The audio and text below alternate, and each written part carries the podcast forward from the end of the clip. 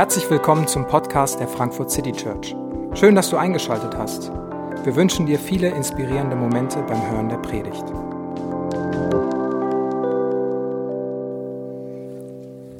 Guten Abend. Hosea, skandalöse Liebe, das ist unsere Reihe, das ist unser Thema. Ähm, und ich sage direkt vorneweg, was heute mein Ziel ist.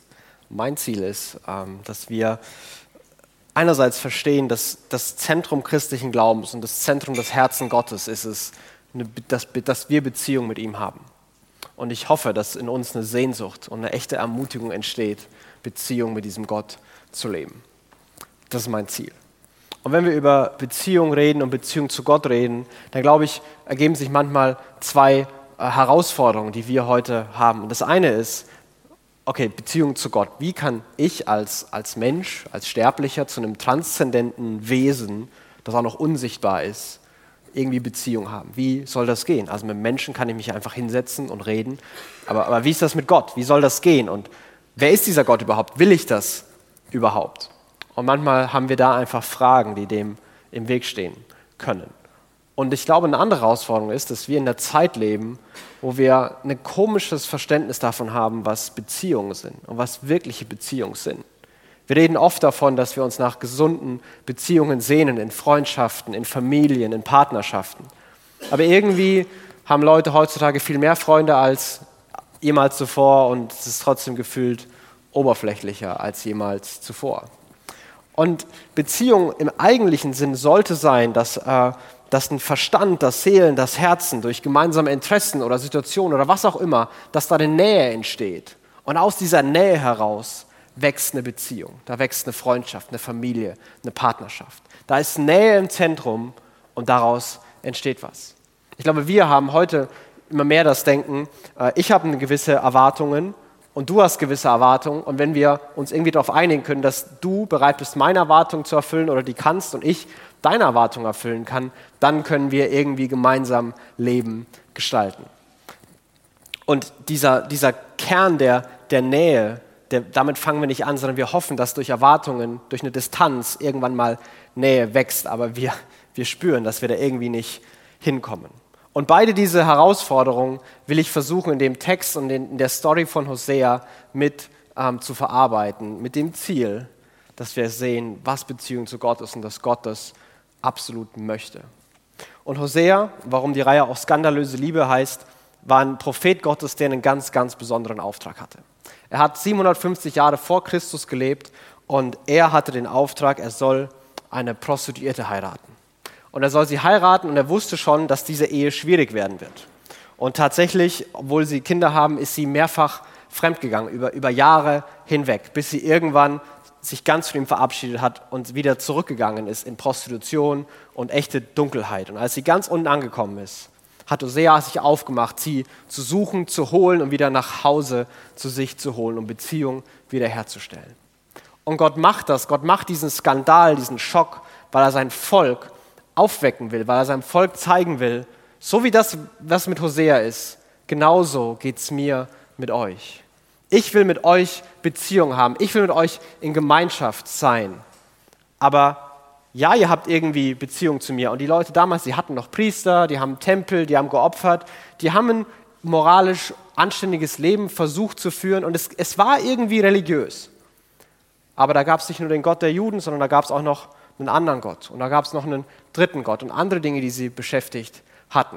Und Gott sagt, genauso wie was sie für einen Skandal findet, dass Hosea so eine Ehe führt und dass der fromme Mann Gottes, dass er so eine Ehe haben kann mit Ehebruch und all dem, genauso geht es mir mit euch. Gott stellt sich so vor, dass er so empfindet, dass er das, dass Menschen weg von ihm laufen, dass Menschen sich an anderen orientieren, empfindet er als, als Untreue, als Ehebruch und es zerreißt sein Herz. Und das versucht er zu zeigen durch Hosea. Und nachdem er diese Geschichte erzählt hat, beginnt Hosea zu predigen. Anhand auch seiner Geschichte immer wieder als Grundlage, um seinem Volk zu zeigen, wie Gott denkt. Also die Situation ist, Hosea hat eine Frau, die ständig Ehebruch begeht. Und Gott hat ein Volk, das ständig andere Götter irgendwie anbetet und denen nachläuft. Und dann bekommt die Kritik. Und Gott macht ihnen einen Vorwurf. Und ich weiß nicht, was du erwarten würdest, aber ich muss sagen, was Hosea hier am Anfang sagt, finde ich doch wirklich erstaunlich. Und er sagt in Kapitel 4, Vers 1, hört das Wort des Herrn, ihr Leute von Israel. Der Herr erhebt Anklage gegen die Bewohner des Landes, denn nirgends gibt es noch Treue und Liebe und niemand kennt Gott und seinen Willen. Der Hauptvorwurf, den Gott seinem Volk macht, ist, ihr kennt mich nicht. Ihr kennt mich nicht. Da ist keine Treue, da ist keine Liebe, ihr wisst nicht, wer ich bin, da ist keine Nähe in der Beziehung. Er kommt nicht mit allen ethischen, moralischen Verfehlungen, die das Volk begangen hat. Er beginnt nicht aufzuzählen, in welche Tempel sie gehen und welche Fehler sie machen, sondern er beginnt damit, hey, wir haben ein Beziehungsproblem. Es gibt eine Distanz zwischen euch und mir. Ihr kennt mich nicht. Ihr liebt mich nicht. Da ist ein Abstand. Und die Folge davon ist all die anderen Dinge. Und er zählt all die anderen Dinge auf, aber sie sind Folgen davon. Genauso wie Hosea sagen würde, in seiner Ehe das Problem ist, ja, da gibt es Ehebruch, aber das Problem ist, dass da eine Distanz ist. Dass es keine echte Nähe, keine Liebe, nichts, was Seelen verbindet gibt. Denn wenn es das geben würde, dann gäbe es keinen Ehebruch. Aber weil es da eine Distanz gibt, geht es weiter. Und Gott versucht seinem Volk klarzumachen, das Problem, was wir haben, ist, dass ihr mich nicht kennt, dass es Distanz in der Beziehung gibt. Das ist der Vorwurf. Das ist das Hauptproblem. Und Hosea versucht eine Dynamik aufzubauen, die er in dem Volk sieht. Und ich glaube, die, die sich bis heute immer wieder in religiösen Kulturen und Systemen findet. Und das ist, dass es mit Distanz in der Beziehung anfängt. Und wenn da diese Distanz ist, warum auch immer, weil ich mich schäme und glaube, ich kann da nicht hingehen, weil ich mich schuldig fühle, weil ich diesen Gott unfair finde oder was auch immer. Aber es gibt da eine Distanz und daraus folgt dann ein Ich muss. Ich muss trotzdem irgendwie das tun, was dieser Gott will. Ich habe eine gewisse Pflichterfüllung zu leisten. Und auch diese Pflichterfüllung versucht, eine, eine Form der Gottesbeziehung aufrechtzuerhalten, die nach außen gut aussieht, aber in Wirklichkeit ja einfach bloße Pflichterfüllung ist. Und das ist, wie das damals in diesem Volk bei den Leuten gelaufen ist. Da war eine Distanz zwischen ihnen und Gott. Daraus ist ein, okay, wir müssen opfern, wir müssen das machen, wir müssen unsere Pflicht erfüllen. Ich muss, ich muss, ich muss. Und es ist eine Beziehung entstanden, die nach außen vielleicht ganz gut aussah.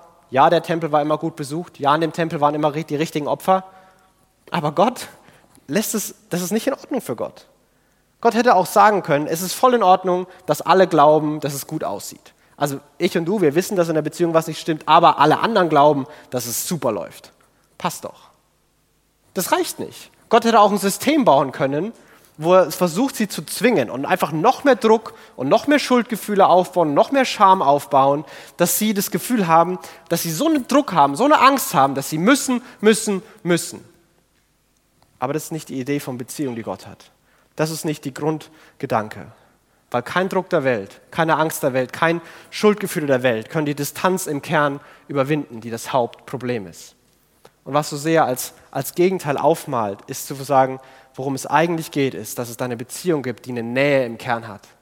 Und aus dieser Nähe, aus, aus, aus, aus einer Verbindung entsteht kein Ich muss, sondern ein Ich will. Ich will das machen. Ich will gerne das machen. Und daraus entsteht eine echte, eine authentische Beziehung. Und es hat eine, eine, einfach auch eine Wechselwirkung. Wenn ich etwas aus freiem Herzen mache, wenn ich das gerne mache, weil ich will, und es eine echte Beziehung ist, dann ist diese, diese Freude, diese Freiwilligkeit, die aus Liebe, die aus Freude kommt, sorgt dafür, dass die Beziehung sogar noch näher wird. Wenn mein Pflichtgefühl immer größer wird, wenn ich immer mehr das Gefühl habe, ich muss, und der Missmut in mir immer größer wird, weil ich mich immer mehr frage, hey, wieso halte ich eigentlich dieses Bild aufrecht? Dann entsteht im Kern immer mehr Distanz, immer mehr Distanz, immer mehr Distanz.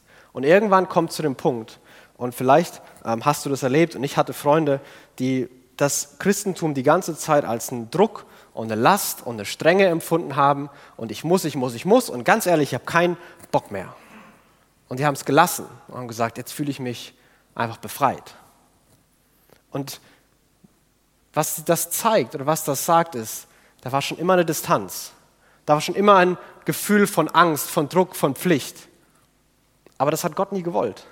Das hat Gott nie aufgebaut. Das war nie die Absicht von all dem, sondern Gott wollte von Anfang an Beziehung mit den Menschen, Beziehung mit seinem Volk. Und er kritisiert genau das als Hauptproblem. Er ist nicht zufrieden mit einer Beziehung, die gut aussieht. Er will eine Beziehung, die gut ist. Und Hosea macht diese Kategorien auf, nicht um Druck zu machen und nicht um in Gut und Böse zu unterteilen oder Leute bloßzustellen, sondern macht es, um eine Problemdynamik aufzuzeigen, damit man, wenn man ein Problem erkennt, eine Lösung passieren kann. Und Gott geht mit seinem Volk äh, aufgrund dieser Dynamik tatsächlich auch ins Gericht. Und in Kapitel 5 sagt er zum Beispiel in zwei Versen, in Kapitel, in Kapitel 5, Vers 4 und in Vers 15 sagt er, sie haben sich so sehr darin in ihre Untreue verstrickt, dass sie nicht mehr fähig sind, zu mir, ihrem Gott, zurückzukehren.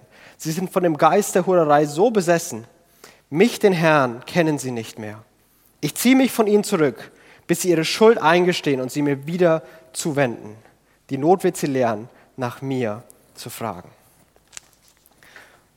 Gott bewertet die Situation so. Ihr seid so festgefahren, ihr seid so versteift darauf, ihr seid so in euren Strukturen, dass es um Pflichterfüllung geht und dass ihr glaubt, dass ich damit zufrieden bin. Ihr seid so darauf bedacht, diese anderen Dinge noch nachzulaufen, dass ihr es gar nicht mehr seht.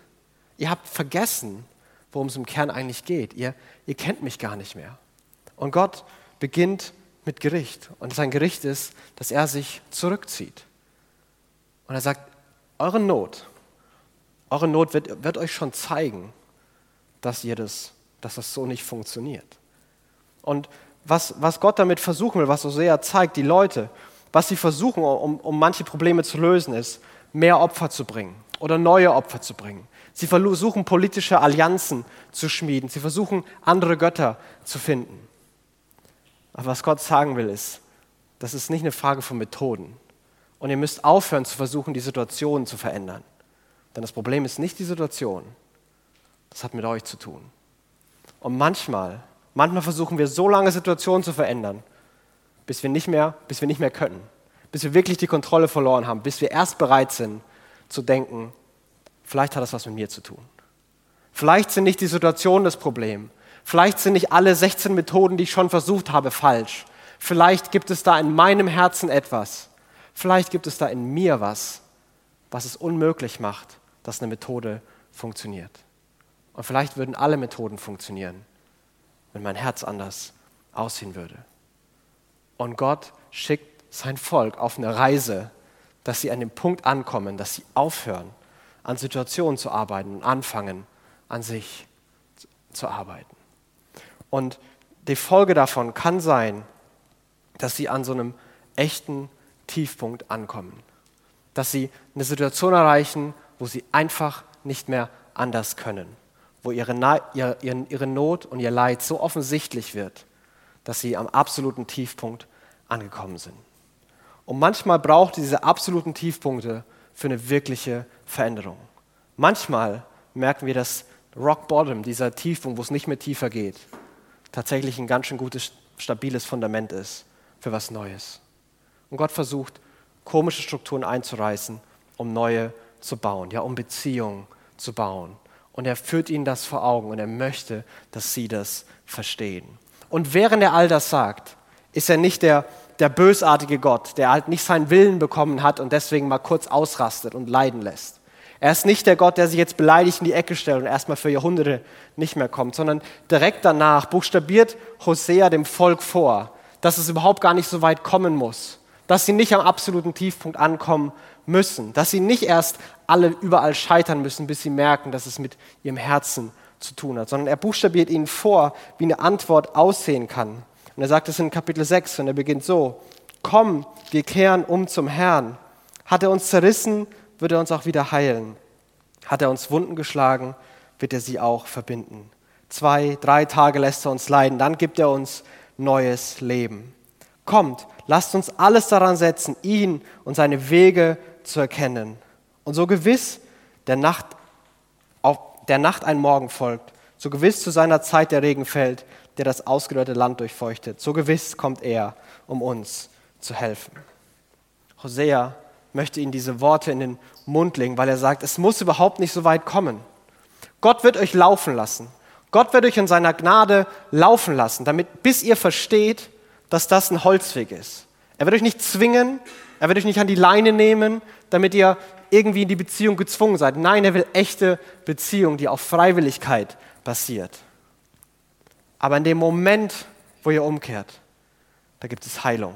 Da gibt es Wunden, die verbunden werden. Da gibt es neues Leben. In dem Moment, wo ihr euch ihm wieder zuwendet, wo ihr alles stehen und liegen lasst und euer Streben es sein wird, diesen Gott kennenzulernen, so sicher, so sicher wie auf jede Nacht ein Morgen folgt, so sicher wird sich Gott euch wieder zuwenden. So sicher wird Gott euch helfen. Und das ist das, das Herz Gottes, der, der sagt, wenn ihr glaubt, ihr wollt auf andere Wege gehen, wenn ihr glaubt, ihr wollt mit anderen Dingen Beziehungen haben, ihr wollt laufen, weil ich euch liebe, zwinge ich euch nicht, ich lasse euch laufen. Aber das wird schiefgehen. Das wird einfach schiefgehen. Und vielleicht hast du das manchmal erlebt, bei dir selbst oder bei Freunden. Und ich finde, das ist das Schwierigste im Leben, wenn man anderen Leuten zusehen muss, wie sie Entscheidungen treffen. Du sagst ihnen, das ist nicht gut für dich, das wird dir schaden. Aber die Leute sagen, toll, dass du mir das sagst, glaube ich nicht. Und was, was wir nicht machen, ist, dann, dann Druck zu machen und sie zu beschämen oder die Freundschaft zu beenden, sondern, hey, was immer passiert, ich bin weiter dein Freund. Und in dem Moment, wo du Hilfe brauchst, in dem Moment, wo ich da sein kann, um Scherben aufzuheben, in dem Moment will ich da sein. In dem Moment bin ich da. Und so stellt sich Gott hier vor. Er sagt, das ist euer Weg, wenn nichts passiert. Aber ich lade euch ein. Ich lade euch ein in die Beziehung zu mir. Und Hosea buchstabiert es vor und Gott bestätigt das, indem er einen Vers sagt, ähm, der auch von Jesus dann später zitiert wird. Er sagt, Treue will ich von euch und nicht, dass ihr mir Tiere schlachtet. Ihr sollt mir nicht Brandopfer bringen, sondern erkennen, wer ich bin und was mir gefällt. Gott war derjenige, der ihnen gesagt hat, dass sie schlachten sollen, dass sie opfern sollen. Gott hat das vorbuchstabiert. Da gibt es Gesetze, da gibt es Bibelverse dazu. Aber was Gott sagt ist, wenn ihr nur noch die Form haltet und den Kern verloren habt, dann ist das alles sinnlos. Wenn ihr den Gott vergessen habt, der sagt, ich bin euer Gott, der euch aus Ägypten befreit hat, ich will mit euch in Beziehung treten, dann ist das alles sinnlos. Wenn Christentum, christlicher Glaube zu einer Pflichterfüllung wird, ist das Ding komplett sinnlos. Damit tun wir weder uns noch einen Gefallen noch Gott. Und Gott macht es von vorn bis hin in der Bibel. Er ist nicht beeindruckt von Menschen, die auf Distanz zu ihm gehen und versuchen, alles richtig zu machen. Gott erbarmt sich derer und lebt mit denen Beziehung, die sagen, ich will zu dir. Gott, ich, ich möchte Beziehung mit dir leben. Und ich bin nicht perfekt und ich habe Probleme, aber was ich will, ist dahin. Und die Folge daraus werden vielleicht Opfer, werden diese Dinge sein. Aber der Kern des Ganzen ist, ich will, dass ihr mich kennt. Und das ist das Herz Gottes und das war es schon immer und das wird es auch immer bleiben. Und Jesus zitiert diesen Vers in einer Geschichte, als er gefragt wird, Herr Jesus, wie kannst du eigentlich Gemeinschaft mit Leuten haben, die nicht den Regeln entsprechen? Und diese Geschichte ist in Matthäus 9. Das sind drei Verse, die ich kurz lesen will. Und er sagt, als die Pharisäer das sahen, sagten sie den Jüngern, wie kann euer Meister nur zusammen mit Zollernehmern und Sündern essen? Jesus hörte das und erwiderte, nicht die Gesunden brauchen den Arzt, sondern die Kranken. Geht und denkt einmal darüber nach, was jenes Wort bedeutet. Barmherzigkeit will ich und nicht Opfer.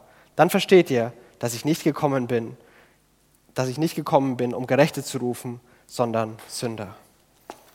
Jesus wird gefragt, Herr Jesus, wie kannst du eigentlich mit Leuten zusammen essen? Wie kannst du bei Leuten ins Haus gehen und mit Leuten Gemeinschaft haben, die überhaupt nicht den Regeln entsprechen? Wie kannst du mit Leuten zu tun haben, die nicht ihre religiöse Pflicht tun? Wie geht das? Und die Frage kommt von denen, die alle Religiösen versuchen, Pflichten zu erfüllen. Und Jesus antwortet zuerst mit, hey, nicht die, nicht die Gesunden brauchen Arzt, sondern die Kranken. Und wenn du in diesem Raum gewesen wärst und gefragt hätte, wer von euch glaubt, dass er zu den Gesunden gehört, dann hätten die Pharisäer alle ihre Hand gehoben und die anderen hätten alle auf die Pharisäer gezeigt. Das sind die Gesunden. Und wenn du gefragt hast, wer, wer von euch glaubt ihr, dass die Kranken sind, dann hätten die Pharisäer sofort auf, die, auf diese Sünder gezeigt und die Sünder gesagt hat, das sind wahrscheinlich wir.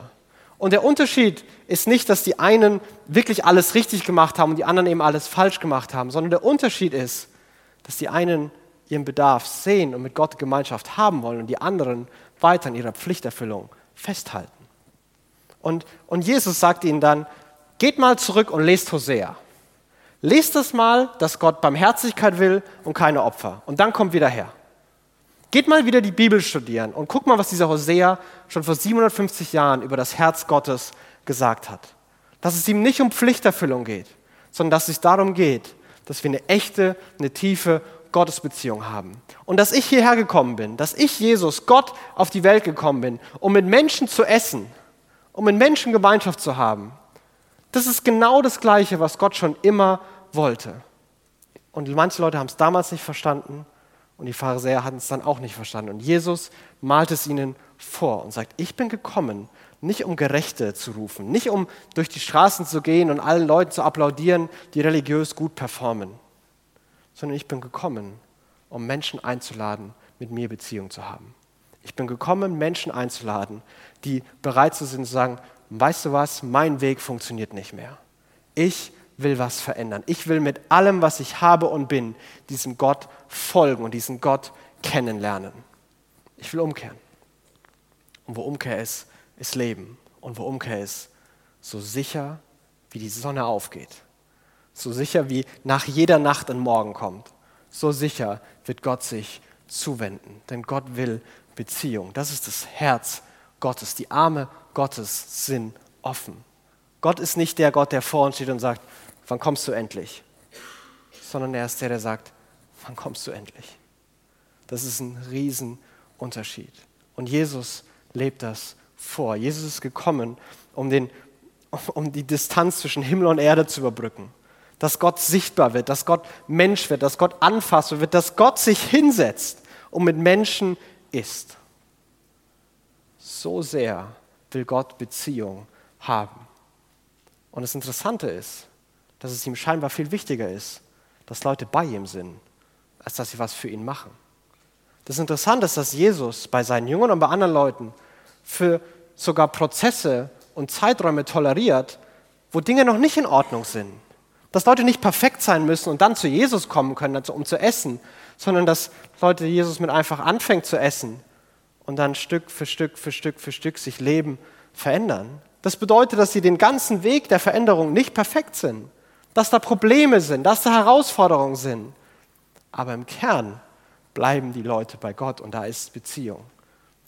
Die Jünger von Jesus, Johannes, fast immer wieder in seinen Briefen, in seinem Evangelium sagt er immer wieder, das, was Jesus gesagt hat, ist, bleib bei mir. Bleib bei mir. Nicht renn und tu alles für mich. Bleib bei mir. Und bevor wir, bevor wir denken, ist es dann ganz egal, wie wir leben, wie wir handeln, der nächste Satz ist, bleib bei mir und dann werdet ihr viel Frucht bringen. Bleib bei mir und dann wird die Veränderung kommen, dann wird die Freiheit kommen, dann wird die Freude kommen, dann wird die Ruhe kommen. Bleib bei mir, lern mich kennen. Der Apostel Petrus formuliert in seinem Brief in Kapitel 3, Vers 18, sagt er, Jesus ist einmal gekommen, um für Sünder zu sterben, um uns zu Gott zu bringen, um uns in die Gemeinschaft mit Gott zu holen, damit wir Gott kennenlernen können. Das ist das Herz Gottes, das er versucht in Hosea zu zeigen, dass er bei der Geschichte zeigen will, dass er sich als, als, als Ehemann, als, als Liebhaber vorstellt, dessen Herz gebrochen ist, weil dann diese Distanz in der Beziehung ist, der sich nach Nähe sehnt, der will, dass wir ihn kennenlernen. Das ist Jesus, der zu den religiösen Pflichterfüllern, den Pharisäern sagt, geht zurück zu Hosea und lest das. Lest, dass es darum geht, dass ich Beziehung will, dass ich hier mit Sündern esse, das ist, war schon immer Gottes Herz und es wird es immer bleiben. Ich will, dass ihr mich kennenlernt. Aber wie machen wir das? Wie geht das? Wie kann das aussehen? Und ich möchte nur ähm, zwei Dinge kurz nennen. Und das eine ist, ich glaube, es ist wichtig, was wir für eine Grundfrage in, unserer, in unserem christlichen Glauben haben. Wenn du über dich selber nachdenkst, über deinen Glauben nachdenkst, über Gott nachdenkst, wenn du betest, was beschäftigt dich mehr? Geht es dir darum, ein besserer Mensch zu werden? Ob das bedeutet, diese Sünde aufzuhören, das mehr zu machen, dieses weniger?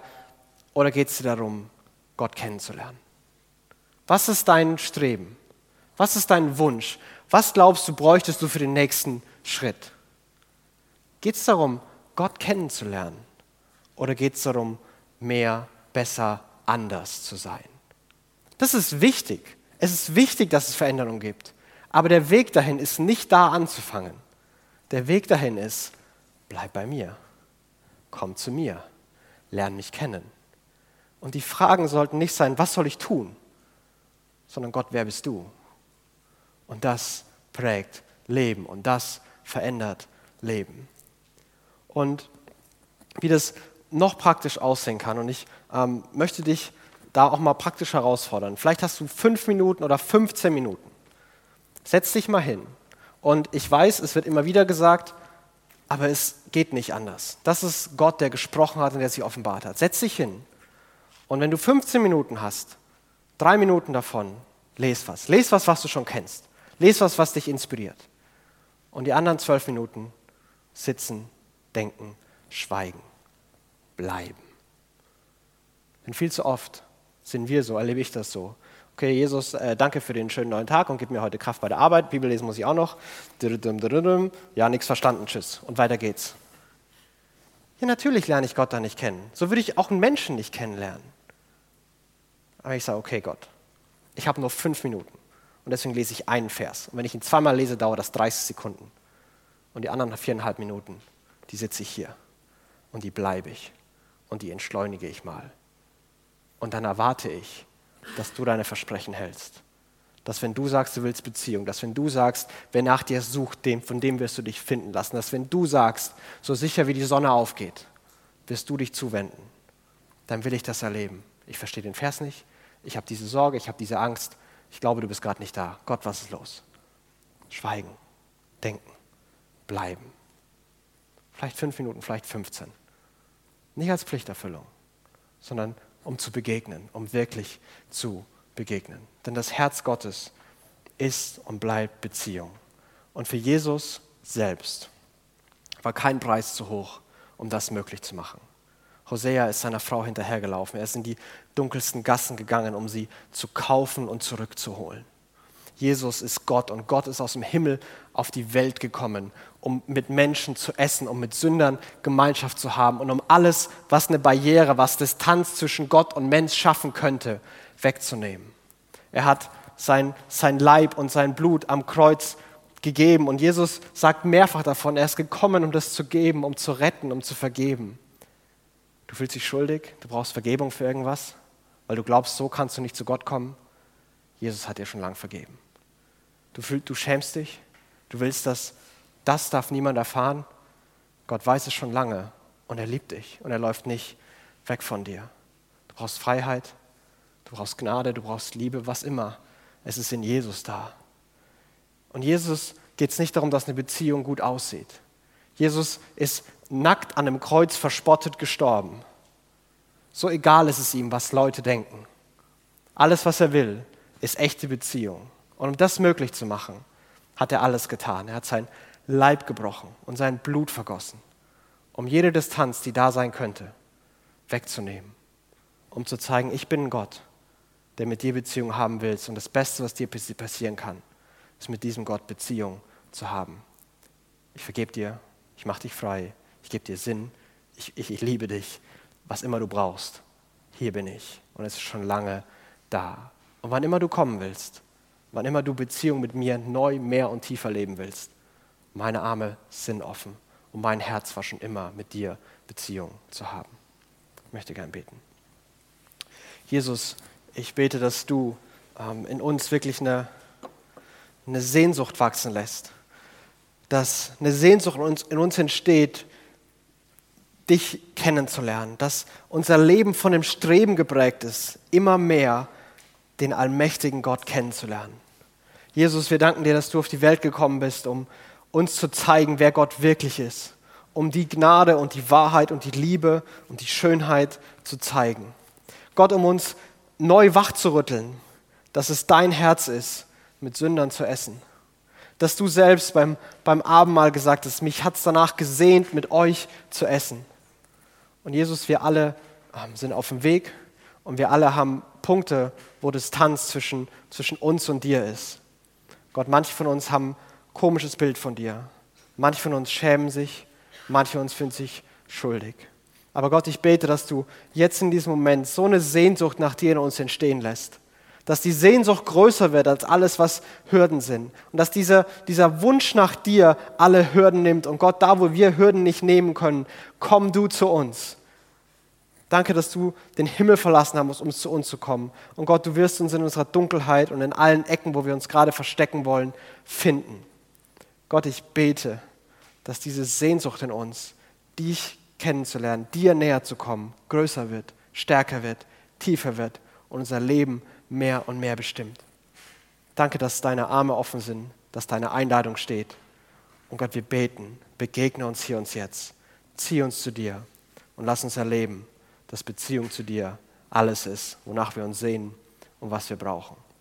Vater in Jesu Namen. Amen.